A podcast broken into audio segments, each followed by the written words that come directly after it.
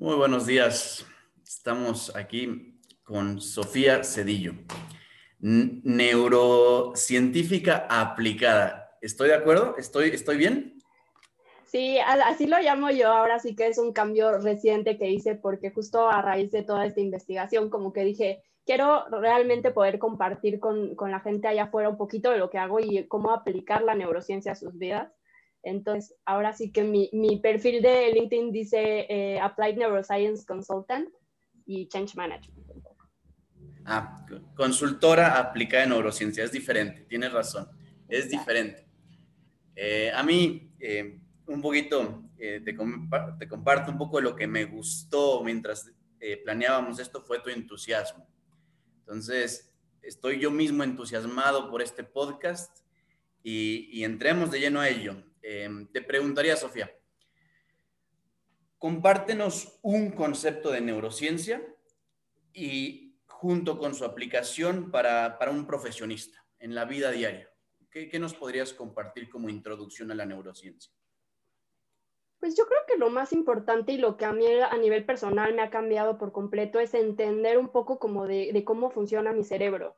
Y nosotros siempre utilizamos para explicarlo esta teoría, que es una teoría ya de los años 60, es una teoría muy básica, hoy por hoy se sabe que el cerebro es mucho más complejo, pero es toda esta parte de, de cómo estamos cableados y lo llamamos los tres cerebros. Entonces, el primer cerebro es el cerebro reptiliano, que partimos, como su nombre lo dice, con los reptiles. Es un cerebro ahora sí que muy, muy primitivo, que se encarga como de esta parte de o pelear o fugarse cuando se siente en peligro y lo que busca siempre el cerebro reptiliano es pues como, conservarnos en, esta parte de la seguridad, protegernos. Después de ahí sigue el, el, cerebro límbico, que el cerebro límbico es todo eso que busca como acercarnos hacia eso que nos causa más placer o nos gusta y alejarnos de todo esto que puede ser incómodo o como que nos, o sea, rechazamos un poco. Y es la llamada zona de confort, que es importantísimo, ahora sí. Y por último está toda la parte de la neocorteza. Eh, la neocorteza es el último cerebro en teoría que se desarrolló, es la parte más evolucionada. Y lo que, lo que hace es justo toda esta parte de análisis, de planeación, de, de, metas. Y algo que yo cuando, o sea, cuando un, poco lo entendí, no solo entenderlo a nivel conceptual, porque yo creo que eso puede resultar fácil, ¿no? Ahora sí que lees un libro, te pones a estudiar y, y entiendes un poco de esto, pero cuando lo ves en ti aplicado y dices como, en, teoría, o sea, de, nuestras decisiones diarias, el 80 o 90% de las decisiones diarias están guiadas por el reptiliano y el límbico. Entonces, esto es importantísimo y es un concepto clave porque quiere decir que creemos que estamos como en absoluta conciencia de las decisiones que tomamos a nivel personal, en el trabajo, este, pues con X área o lo que sea, pero realmente no, estamos actuando ahora así como con esta parte muy primitiva y en automático. Y creo que eso para mí ha sido clave, como empezar a ver un poco de cómo funciona esto en, en, en mi trabajo y cómo funciona también en todos los patrones que sigo en mi vida.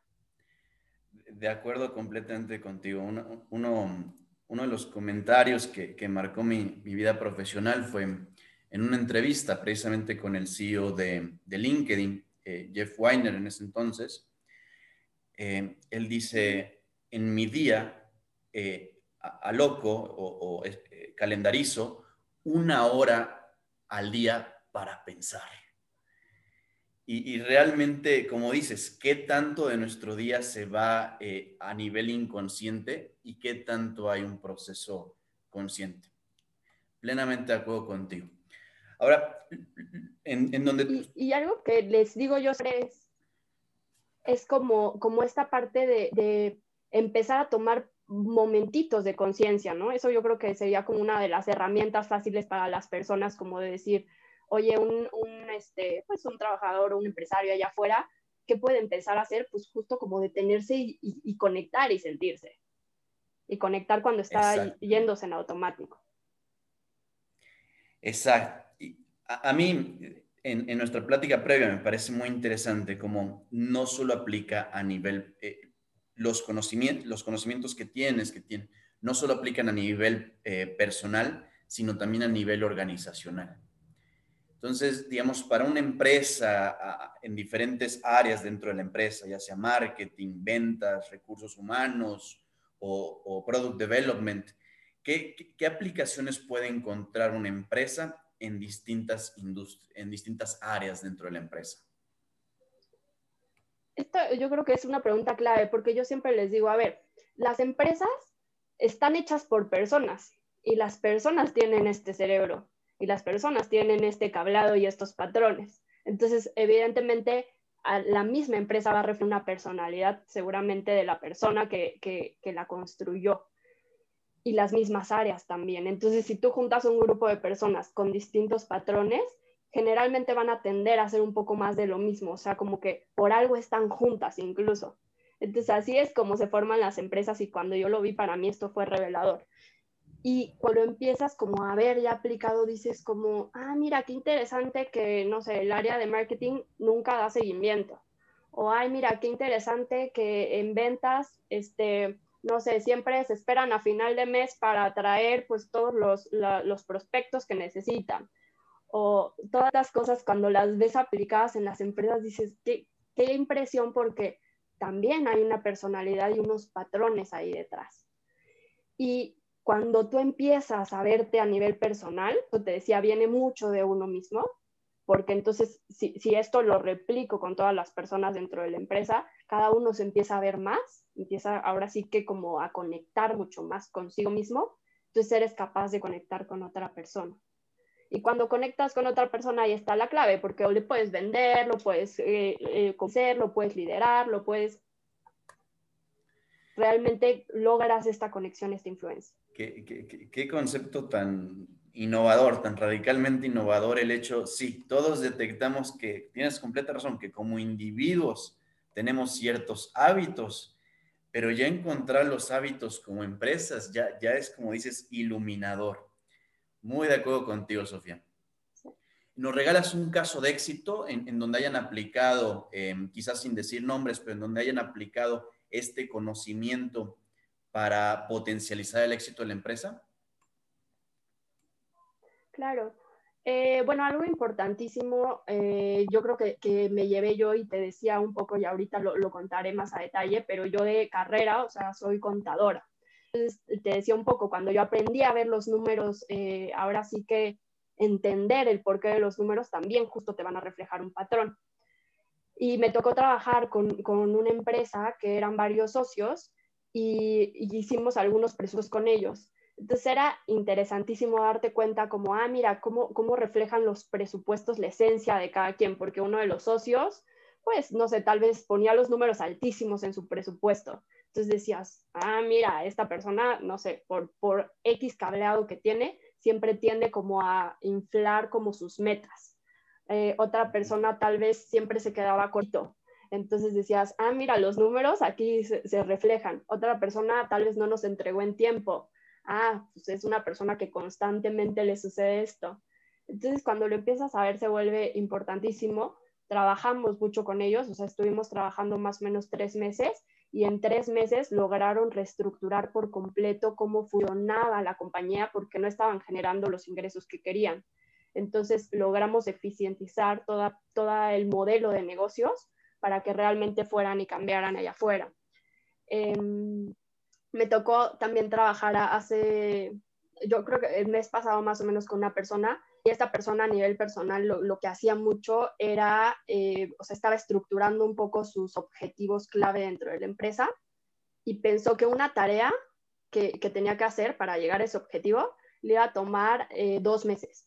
Y se dio cuenta que esto era pura percepción y logró sacarlo en dos semanas. Entonces, cuando se dio cuenta, dijo como, wow, o sea, logré pasar de algo que, que yo iba postergando y postergando porque me iba dos meses a hacerlo en dos semanas. Totalmente. cuando ves los, los cableados y patrones, las cosas empiezan como a caer y a fluir, que eso es sorprendente. Me, me, gustó, digo, completamente de acuerdo en el segundo ejemplo. A mí me pasa incluso lo opuesto, que yo, yo por lo general tardo más en hacer las cosas porque yo tengo esta ambición de, de, de, sobreestimar lo que soy capaz y es una, es una parte que lo hago intencionalmente. pero en el momento de tardarme más, me gusta, así como esta persona que ve los resultados muy rápido, yo veo los resultados mejores. Y esa parte digo, ok, me tardé más, pero me gustaron mucho los resultados y, y de acuerdo contigo. Pero esta parte de, de, cómo los presupuestos también reflejan los, los hábitos de la empresa, eh, yo en lo que lo veo bien claro es, por ejemplo, en, en, la cantidad de recursos, tanto monetarios como de tiempo, que destinan a RD, a Research and Development, compañías innovadoras. Eh, eh, ¿Qué tanto están como invested en, en, la automejora? Y, y sí, hay mucho que se puede y es muy interesante que puedas eh, unir esos dos backgrounds que tienes, el conocimiento de neurociencia con la contabilidad para dar consultoría. Fenomenal. Em, vámonos un poquito más arriba, eh, a nivel teorético. Em, cuéntanos de un concepto, mencionaste el primer concepto de los años 60, ya muy bien entendido. Te invito a que ahorita nos, nos comentes, nos compartas quizá un concepto que sea un poquito más abstracto, que quizá no sea tan fácil aplicarlo, pero como tú, como, como apasionada, como, como estudiante de la neurociencia, te, te, provoca eh, el curiosidad, interés. Pues yo creo que algo importantísimo es justo, eh, por ejemplo, no sé si, si, les haya tocado escucharlo o leerlo, pero Joe Dispensa, que es neurocientífico, habla muchísimo del tema. o sea, ahora sí que para mí se me hace una mente totalmente brillante y, y esto se relaciona muchísimo incluso con, con temas de salud, o sea, ¿qué, qué estoy, en, en qué campo cuántico me estoy moviendo yo y qué estoy ahora sí que proyectando en mi vida y qué tanto estoy como deteniéndome realmente a a conectar, a no seguirme en automático y cómo se ve eso traducido a la experiencia de vida que yo tengo, a la salud que yo tengo, al negocio que yo tengo y al éxito que yo tengo. Las aplicaciones ya... yo creo que eso... Tus pensamientos, cómo van construyendo tu realidad, creo que es lo que él, platica un poco, ¿no? Y sí, que, él mismo dice, la ciencia todavía no lo reconoce por completo porque no entendemos todavía los mecanismos que, que, atraen, que, hacen esto, que, que, que hagan esto, que manifiesten esto, pero de que hay evidencia empírica de muchas personas que han logrado cambiar su realidad a través de cambiar sus pensamientos, es un hecho y ni siquiera es algo nuevo, porque los budistas llevan diciéndolo milenios, ¿no? Totalmente. Y, creo que es sorprendente porque si tú te pones a pensar cómo, cómo se ve esto eh, allá afuera, por ejemplo, hay personas que toda la vida, pues tal vez, este, no sé, hemos desconocido todos a la persona que sufre, sufre, sufre, sufre, sufre, y se crea esa realidad en donde, o sea, yo tenía una persona que, que me tocó alguna vez conocer, que era de esas personas que estaba así lo más soleado, salía y le llovía encima. Entonces es justo cómo, cómo empiezas tú a construir esta realidad y vas atrayendo eso que, que va viniendo. Y esto viene totalmente con lo que te decía, porque si tú no aprendes, o sea, seguramente esa persona a nivel de, a, nivel de vida en algún momento desarrolló este cableado de, pues tengo que sufrir y algo nada de, de ese sufrimiento. Seguramente algo perdía como esta parte de que muchas cosas le salieran mal, pero algo ganaba. Y hasta que no te das cuenta de eso, no sueltas ese patrón y no eliges algo distinto y no tienes resultados distintos. Completamente de acuerdo. Eh, cuéntanos ese camino, ¿cómo fue ese camino a nivel ya personal de, contabilidad, neurociencia, pasando por yoga? Eh, te, voy a hacer franco, digo, todo el camino es, es, es este, es interesante, pero, pero ¿cuáles fueron esos momentos como que, como que, que tú sabías que necesitabas un cambio y, cómo fue ese proceso de, de, encontrarte contigo misma, si me, si me permites eh, la expresión? Claro, y me encanta. Ahora sí que qué bonita pregunta, porque siempre me gusta contar mucho esta parte de, de mi experiencia, porque es mucho esto que decíamos, cuando alguien se topa como con una pared y se da cuenta como, ay, esto no quiero, es cuando ya se vuelve como doloroso seguir en ese camino y elige cambiar. En mi caso fue, fue muy chistoso, yo estudié contaduría este, Y, realmente mis papás nunca ni siquiera me, me, me, o sea, siempre me dieron muchísima libertad, o sea, incluso mis papás tienen backgrounds como muy libres, mi papá era biólogo, mi mamá es restauración de obras de arte, y siempre fue como, no, pues tú haz lo que tú quieras hacer, estudia donde tú quieras estudiar, y eh, yo empecé estudiando, de hecho, empecé estudiando relaciones internacionales, y más o menos como al semestre me di cuenta que no, que no me gustaba y elegí cambiarme y me, me cambié a contaduría. Y es interesante porque yo tengo un perfil, o sea, yo soy bastante como estructurada y, cuadrada para algunas cosas, ¿no? Entonces yo me acuerdo que, que, yo decía, no, yo no, o sea, tenía mis clases de contaduría y decía, me voy a parar hasta que estos números me cuadren.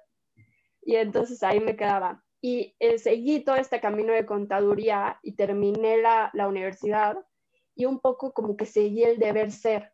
Y el deber ser era como, oye, pues tienes que trabajar en un buen despacho y que te vaya bien y que ganes cantidad. Y así lo hice y entonces estuve como tres años y medio metida ahí. Y, y te voy a decir, me, o sea, para mí fue una super escuela y me encantaba y disfruté mucho, pero llegó un punto donde dije, es que yo no quiero esto en mi vida, porque estaba perdiendo mucho el equilibrio y, salía tarde y me daba cuenta que literalmente vivía para trabajar. Entonces, como que dije, no, no quiero eso, o sea, quiero realmente como tener esta vida donde pueda como pausar, donde pueda como estar más presente. Empecé a practicar yoga y, pues en esta práctica de yoga ahora sí que me metí por completo, me encantó. Creo que el yoga para mí como que vino a traer como justo esa, pues esa filosofía que me, que me encanta, que es justo como de empezar a unir e integrar todo. Y lo empecé a aplicar, me certifiqué como maestra de yoga y fue más o menos ya cuando estaba yo un poco con esta duda de si seguir o no en el despacho, renuncio y, y como que digo, bueno, pues ¿qué quiero hacer ahora? Y dentro de la certificación de yoga conozco a una de las socias de la empresa donde estoy actualmente que se llama Modus. Y, y, ahora sí que yo digo, es que estas son como las coincidencias de la vida, porque yo creo que nada pasa por casualidad. Entonces logramos ahí conectarnos, increíble y voy a trabajar aquí a Modus. Y Modus para mí ha sido de verdad como, como este parteaguas porque me abrió un poco los ojos a esta conciencia. Y yo siempre les digo, siempre he sido muy, muy analítica, soy, me, considero como muy reflexiva, como de esta parte del autoconocimiento, pero creo que no lo aplicaba, o sea, como que lo entendía a nivel teórico, pero no, como que no lo sentía y hasta que ya entré en modus, creo que como que me di este chance de, de, conecté mucho a nivel físico con el yoga.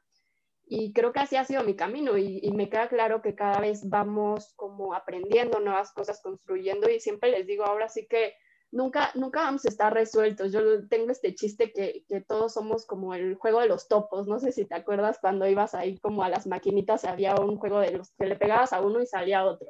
Y le pegabas a este y salía el otro.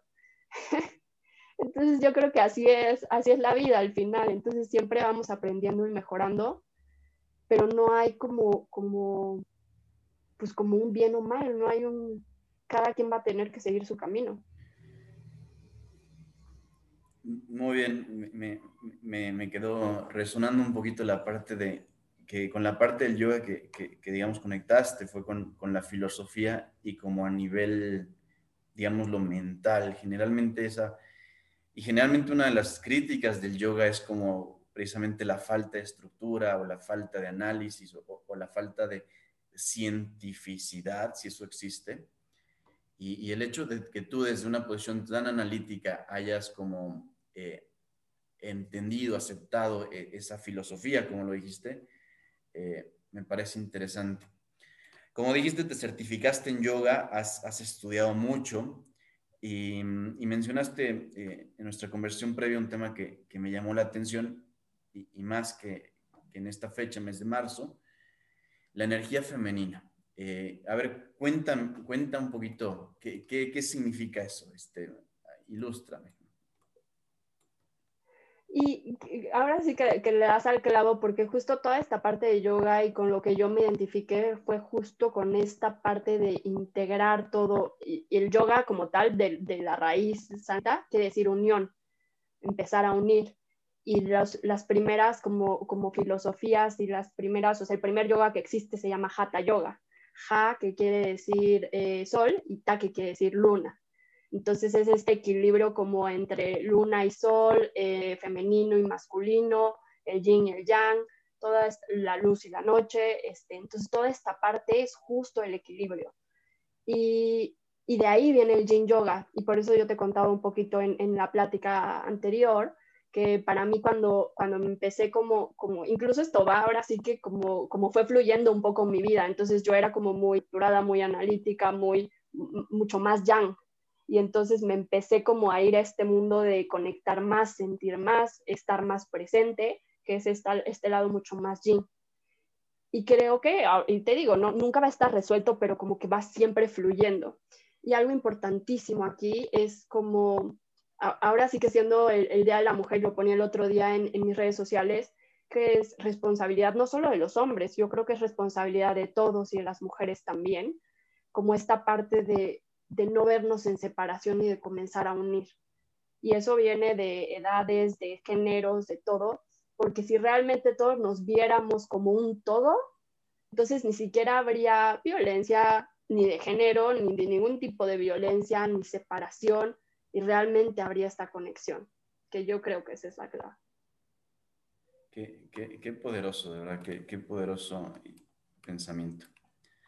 Todo Este, mm, y bueno, em, mencionaste esta transición. Yo, eh, yo, también yo soy un poquito perfeccionista, este, también muy analítico. Entonces, eh, a pesar de que, y, bueno, a mí me tocó una transición similar eh, de estudiar economía a, um, ingeniería en software y, además como quizá de, de, lo que, de lo que yo tenía, como dices, el deber ser, la, la, preconcepción del éxito, que tenía la parte de trabajar en una empresa grande, eh, generalmente, o sea, yo tenía entendido que ese era el éxito, o trabajar en una consultora también. Y, y, lo que a mí realmente me cautivaba era el emprendimiento y, el software. Entonces, eh, si, bien, si bien el día de hoy eh, estoy muy contento, muy satisfecho con, los resultados, eso no quiere decir que no hubiera eh, hecho, no hubiera podido hacer las cosas diferente. Entonces, en tu caso, realizando esta transición, o mejor, no diferente, mejor, eh, en tu caso, realizando esta transición, eh, ¿cuáles son los puntos que, eh, que tú notas que dices, bueno, tal vez pude em, haberlo hecho un poquito mejor? Y, también te lo pregunto por, por, las personas que escuchan, también por la situación en la que se vive, que estamos en una sociedad que está cambiando y va a seguir cambiando muchísimo producto de, de la pandemia. Entonces, va a haber muchas personas que, que, se tengan que ver forzadas de alguna forma a hacer este cambio en su carrera. ¿Qué aconsejarías en este proceso de transición? ¿Qué, ¿Qué, funcionó? ¿Qué hiciste bien? ¿Y qué harías un poquito? ¿Y qué sientes que tú harías un poquito, podrías hacer mejor? Haber hecho mejor. Yo creo, eh, ahora, ahora sí que esto es un pensamiento bastante como yogico, que, que todo sucede como tiene que suceder al final o sea, como por eso te decía un poco como no hay ni bien mal y creo que hasta incluso estos errores que uno comete a veces como en la vida, ni siquiera son errores, o sea, porque, porque de ellos aprendiste. Y, y eso es lo que te lleva a ser la persona que eres. O sea, generalmente de, de, los momentos más difíciles o de los más dolorosos o de los más retadores es de donde más aprendes. Entonces, lo que yo te diría es, pues justo como, como esta parte de, de conectar y estar presentes.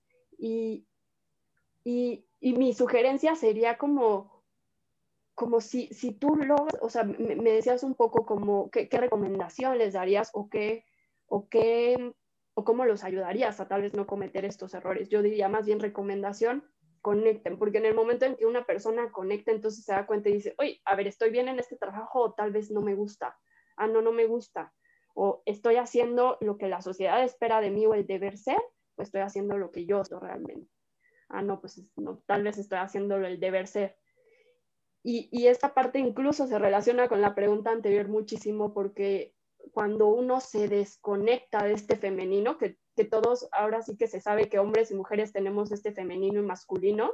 Masculino es más esta parte como, como mucho más mental, mucho más poderosa, y el femenino es como esta energía como mucho más guardada, como más un poco eh, esotérica y mucho más de sentimientos.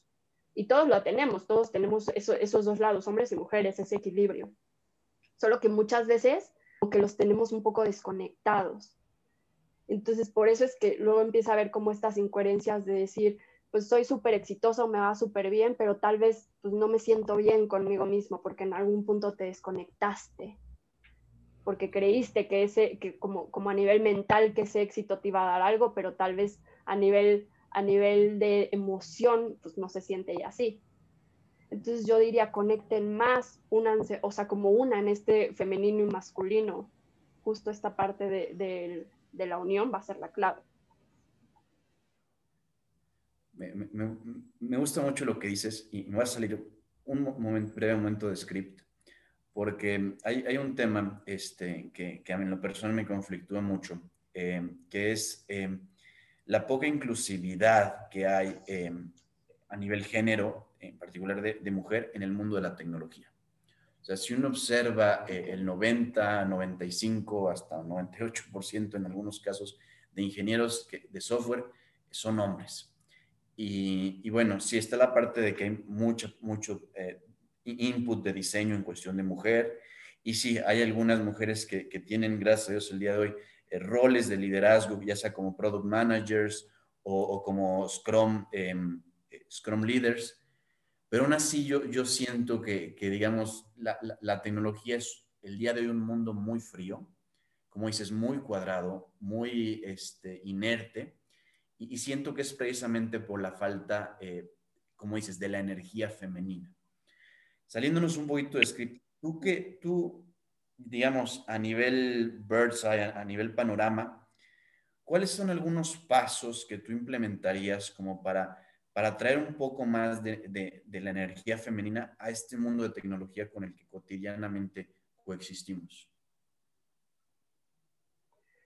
Mm, pues yo creo que, te decía, juega un poco de los dos lados, ¿no? Porque por alguna razón, como que, hasta en el nivel de estudio, como que las mujeres eligen como, no, ah, bueno, no, mejor no voy a elegir como este mundo de la tecnología, porque en algún punto como, como que dicen, esto no compagina conmigo porque tal vez es un mundo más eso, más cerrado. Entonces viene de cambiar un poco la mentalidad que las mujeres tienen en ese aspecto.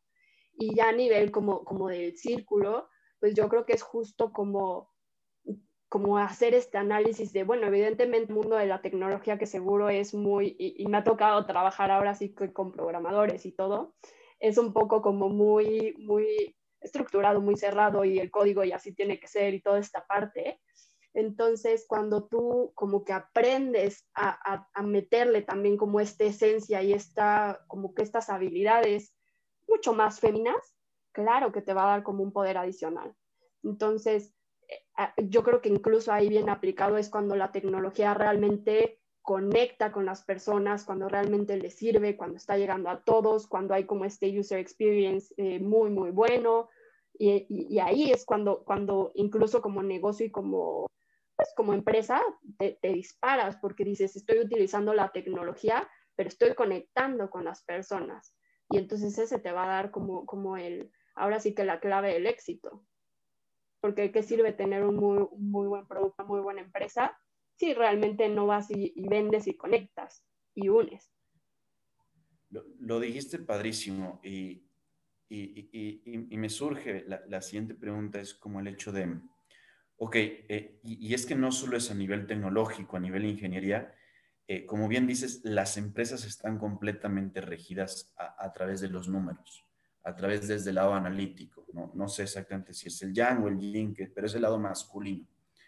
Eh, ¿Cómo, asumiendo ¿no? que, llevamos, que tenemos toda una tendencia ya em, acostumbrados a, a pensar de esa forma, ¿cómo, cómo, cómo se reconecta con esta energía que viene un poco más de los sentimientos, un poco menos del análisis, un poco menos del número?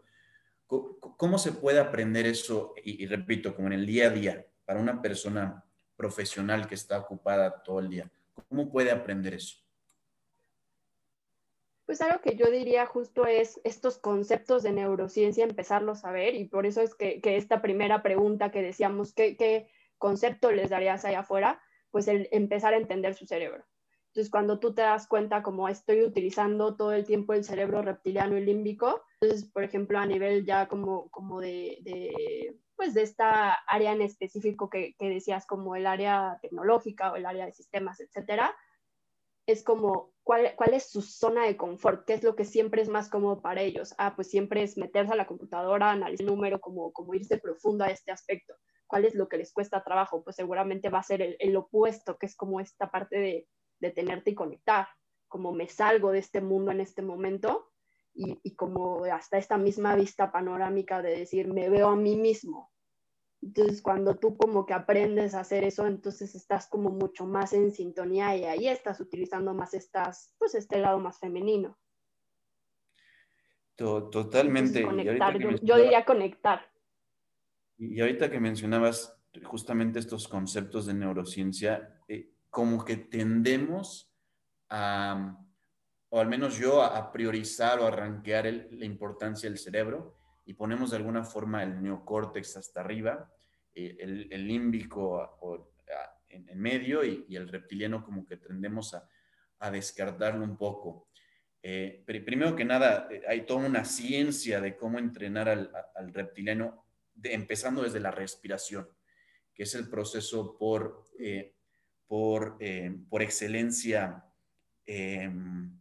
más inconsciente Em, en mi meditación favorita e, en, lo personal, em, me acuerdo que era el proceso de conectar la respiración con, con el latir de la, del corazón.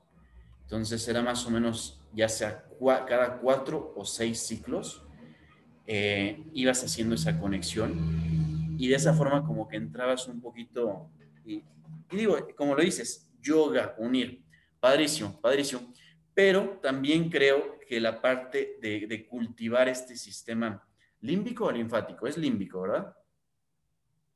Límbico, límbico. De conectar este sistema límbico, que es el que rige las emociones, irlo desarrollando, irlo fortaleciendo, porque, porque digo, se dice, ¿no? Se dice un poco en, este sentido de metafísica, sí, tu, tu futuro, o sea, tu realidad son los pensamientos y de alguna forma los pensamientos podríamos pensarlos un poquito gobernados por el neocórtex.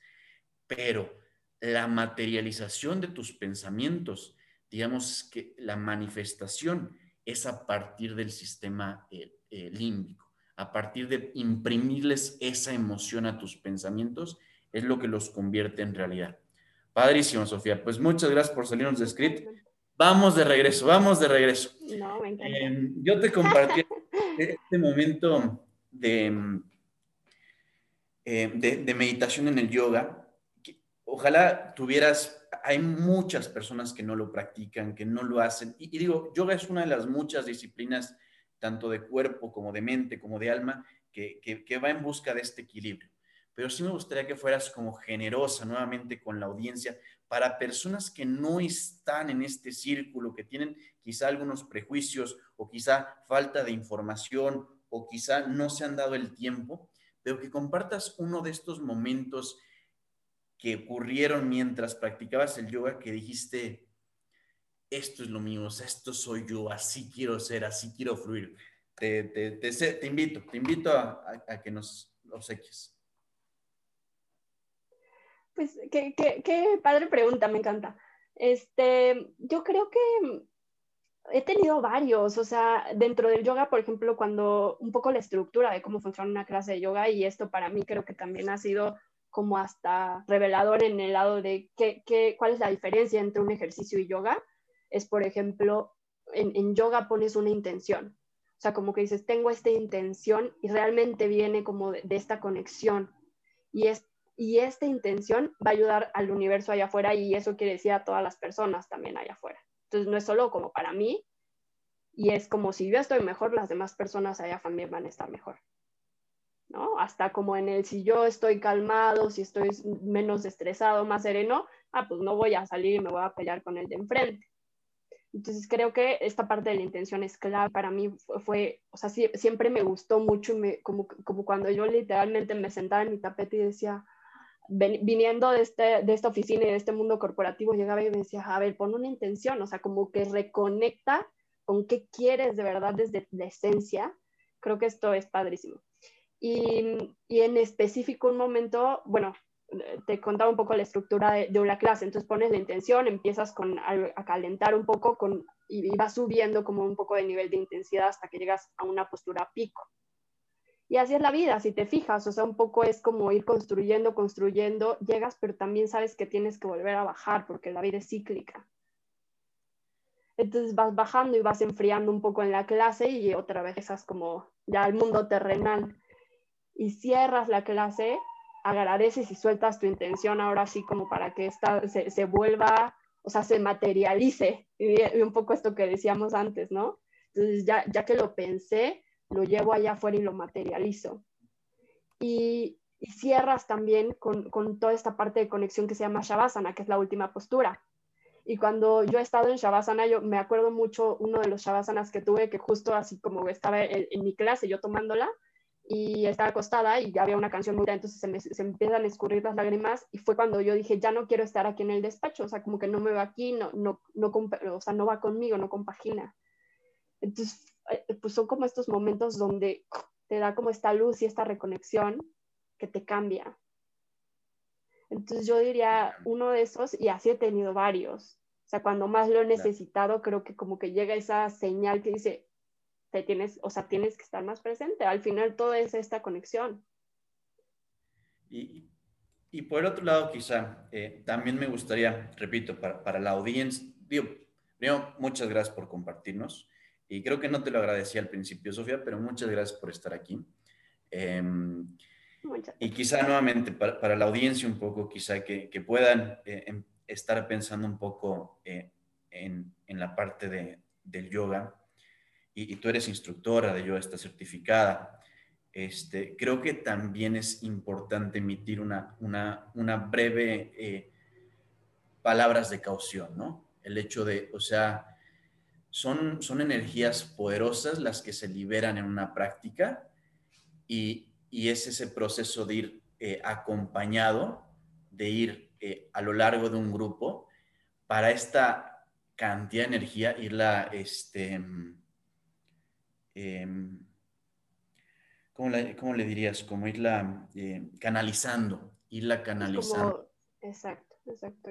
A, los... soltando poco a poco. Exactamente. Em, ahorita, regresando un poco a la, pregunta previa de, qué es lo que harías diferente, yo, yo, me acuerdo este, en este proceso de decir, yo quiero hacer ingeniería en software, eh, yo ya llevaba, como tú dices, o sea, tú misma dices, llevabas ya, un rato estudiando yoga, este, no fue un proceso súbito. Yo también ya llevaba un, tiempo entendiendo que, que, lo que al menos a mí me apasionaba de la economía no era donde iba a encontrar mayor éxito profesional, porque ya había muchas cosas que las computadoras hacen mejor que los economistas el día de hoy, y eso es procesar números. Entonces, de alguna forma yo, yo, realizaba, yo, yo entendía que mi futuro como profesionista no estaba en economía y sí estaba en ingeniería en software, que, que, me encantaba diseñar estos procesos para permitir a las computadoras llegar a, estos insights, a estos conocimientos. Y, y quizá, eh, mi, como, un poco como lo dices, si yo le, si yo le aconsejara a, Santiago de, hace 10 años que qué es lo que haría diferente, es como confía más en ti mismo. O sea, como, o sea, este cambio que vas a e, emprender, simplemente brinca, hazlo y, va a salir bien, va a salir bien. Padrísimo. Pues bueno, a lo que, a, a lo que llegamos al final, al, como dices, el Sadasana, ¿o cómo es? El Shavasana, la última postura, justo. Shavasana, creo que es, la... Y, y, es muy bonita, muy, muy bonita como la, la, explicación porque quiere decir postura del cadáver. Entonces es incluso como hasta, hasta está como, como muerte para poder volver a empezar, para poder renacer. Entonces, por eso yo siempre lo digo, es que la vida es, es cíclica. Entonces, cuando, cuando aprendes a, ver eso, entonces es muy bonito porque o sea, de, ahí viene todo y de ahí venimos. Entonces yo, yo pongo a Social Q, a, a mi empresa, en tus manos para enseñar, demostrar un poquito cómo funciona este proceso neurodiagnóstico que ya bauticé, este, no sé si esté bien dicho, pero ya lo bauticé así. Me encantó. ¿Cómo, cómo le... ¿Cómo, ¿Cómo empezarías con Social? ¿Okay? Digamos, tomamos unos 10, 15 minutos para hacer este ejercicio, la pongo mi empresa y yo mismo como, como fundador en tus manos. ¿Cómo funciona este proceso? Pues yo te diría, o sea, cuéntame lo, el, el, reto más grande que has tenido últimamente, o sea, ¿qué crees que te ha costado más trabajo?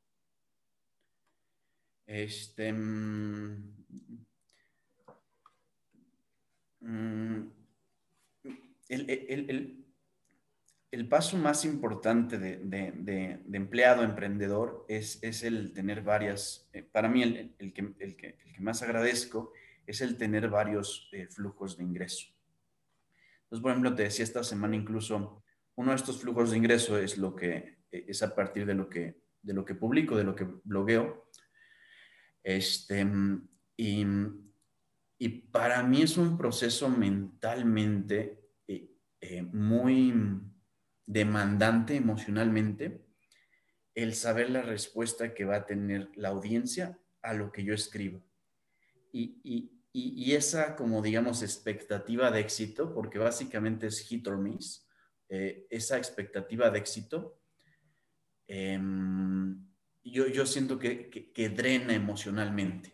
Y, y, ese es el reto que el día de hoy yo, yo, yo pensaría que, que, es más de, que, que es el principal reto. Y, creo que me lo decías un poquito al principio, ¿no? Que te pregunté, ay, ¿cómo va tu semana? Y me dijiste, esta semana empecé a escribir. Y creo que hasta emocionalmente era como, esta semana empecé a escribir. Entonces, o sea, como que justo es como, como, como esta parte tan retador que hasta en carga emocional es dura. Este, ¿cómo, cómo crees que eso, o sea, cómo, cómo llevas este patrón? Porque es como el, me, me decías mucho, qué va a decir la gente de lo que escriba, ¿no? ¿Cómo crees que lo, plasmas en Social Q?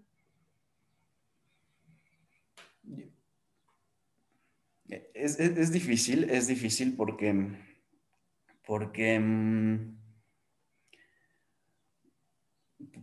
por un lado, eh, eh, el éxito de la empresa está determinada por las ventas. Entonces, como dices, haciendo el cierre de caja, eh, a ver, eh, ¿cuánto aumentaron los ingresos este mes? Por ejemplo, eh, como hacemos cierre de caja el, día 15, en este caso fueron 60% de ingresos, 60% más de ingresos. Entonces, fue un muy buen mes. Pero aún así, yo siento como que hay este, este, esta, esta parte de ligar el éxito de lo que uno hace con lo que el, flujo de, que entra de, ingresos que entra con el revenue. Y esa es la, parte como que no necesariamente estoy del todo contento, porque, porque es, es, ligar tu trabajo a, un resultado y, y, esa parte yo nunca he sincronizado, porque yo siempre creo que, que uno solamente puede, tiene control sobre ciertas cosas en su vida, ¿no? desde el nivel de, de qué es lo que piensas, qué es lo que sientes. Sobre eso tenemos algo de control y también como qué es lo que hago, como dices, con qué intención lo hago. Pero hay muchas otras cosas sobre las que no tenemos control y en este caso entra la parte del revenue. Es decir, se puede estar haciendo un excelente trabajo y aún así el revenue se puede ver manifestado hasta dentro de tres meses y no por eso deberíamos, o sea, como sentirnos como, pues como eh, desalentados quizás. Y, creo que algo clave de lo que dijiste aquí es, eh, ¿por qué crees que este mes tuviste mucho más éxito? Me decías, tuve el, 60% de, de, incremento. ¿Cómo estabas tú cuando escribiste, o sea, cuando escribiste eh, el, artículo de, de, ese mes? ¿O de qué trató? Porque seguramente... Te escucho, te escucho. Seguramente. Porque seguramente es justo como, como, o de lo que te gusta escribir o lo que te va siempre muy bien. Eh, es lo que Porque eso algo, algo conectó tanto con la audiencia que generó, que generó esa cantidad de ingresos. Eh, es un poco lo que te comentaba previo antes de entrar a grabación. Este, em, ah, no, incluso lo dijimos hablando, que yo generalmente me tardo dos días más. Entonces, por ejemplo, yo, yo quería terminar de escribir el miércoles. Y, y, y el miércoles ya en el cuarto borrador. Y, ya empezaba a tomar forma, yo sentía que ese borrador era el bueno, pero no significaba que, pero me iba a tardar dos o cuatro días más. Y precisamente eh, en el caso muy particular de, que el, al último artículo le fue muy bien, es, es, es esa, esa atención al detalle. Eh, ese artículo lo reescribí, es absurdo, pero al, ver, como utilizo Grammarly, al, ver las estadísticas de cuántas palabras escribí ese mes, escribí 80 mil palabras para un artículo de 2 mil palabras. Es decir, fue, fue, o sea, lo reescribí 30 veces ese artículo. Y, y, fue esa atención al detalle de decir, y, además lo que, me, lo que me gustó mucho ese artículo fue la cantidad de, de personas que, llegaron al final, era un artículo de 13 minutos, eh, más o menos el 27% llegaban al final. Y además, aún si no llegaban al final, ¿cuánto tiempo le dedicaban al artículo?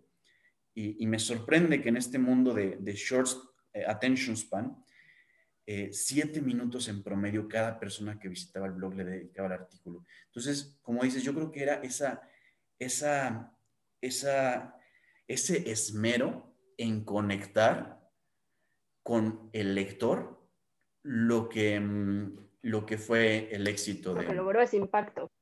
Exacto. Santo Dios. Pues mira, yo ya estoy listo. A mí ya me ayudaste, Sofía. Lo, voy a decir, ya, ya me diste respuestas.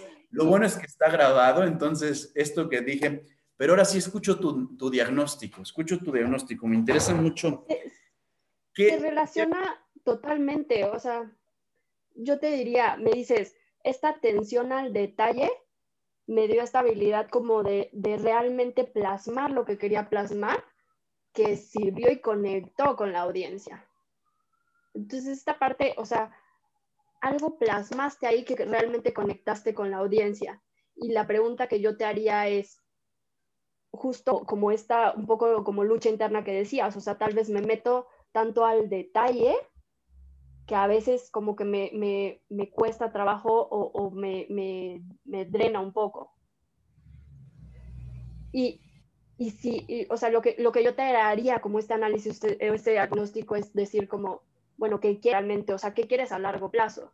Si lo que quieres es tal vez como que tu experiencia de vida cambie un poco, pues entonces va a haber un camino que tomar. Pero si lo que quieres es como tal vez los resultados económicos que se vale y es totalmente, totalmente bueno, pero es, entonces hay otras habilidades que construir, porque seguramente para tener esos resultados económicos, pues tal vez no te vas a poder meter tanto al detalle, pero vas a tener que encontrar la forma de sí conectar, pero ser más eficiente.